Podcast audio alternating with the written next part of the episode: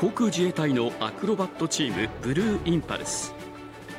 機体を回転させたり旋回したり6機がぴったりと揃っています。大迫力の飛行機に観客から歓声が上がりました。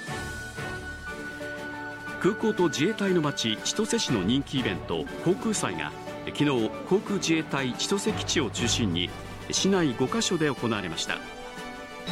今年は4年ぶりに入場制限がなくおよそ6万3000人が来場しました。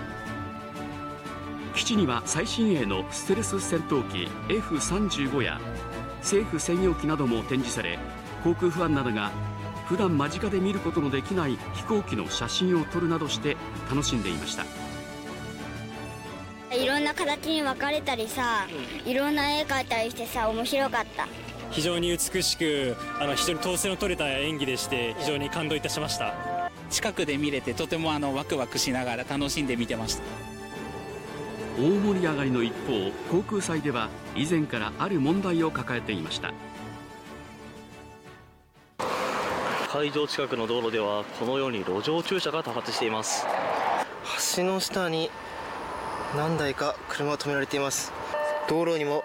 止まっています。およそ1メートルあろうかというブロックの上に立っている人がいます車禁止場所です違反となりますので駐車車両を速やかに移動してください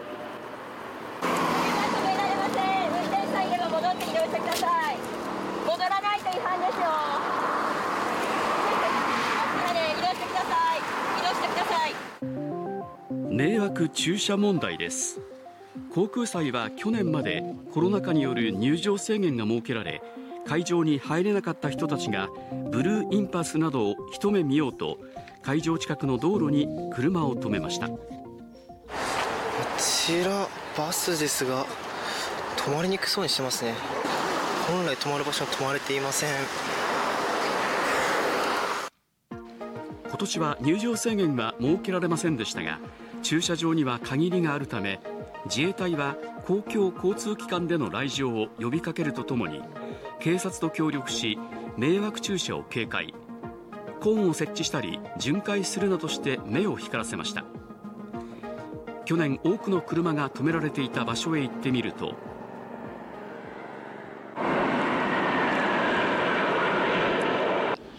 ブルーインパルスの飛行が始まりましたが路上に駐車している車は1台もありません。国道36号線です歩道に人の姿はありますが車が止まる様子はありません。対策の効果があったようです。しかしこちらの道路では車が片側にずらりと停車しています。さらに停車した車で道幅が狭くなり対向車とすれ違いそうにありません。会場近くの路地には多くの迷惑車両がありました。市によりますと普段はこれほど車は多くなく乗っていた人は車を放置しここから歩いて10分ほどの会場に向かったとみられます。このエリアは駐停車禁止ではありませんが歩道にまで車が止められていて迷惑なのは間違いありません。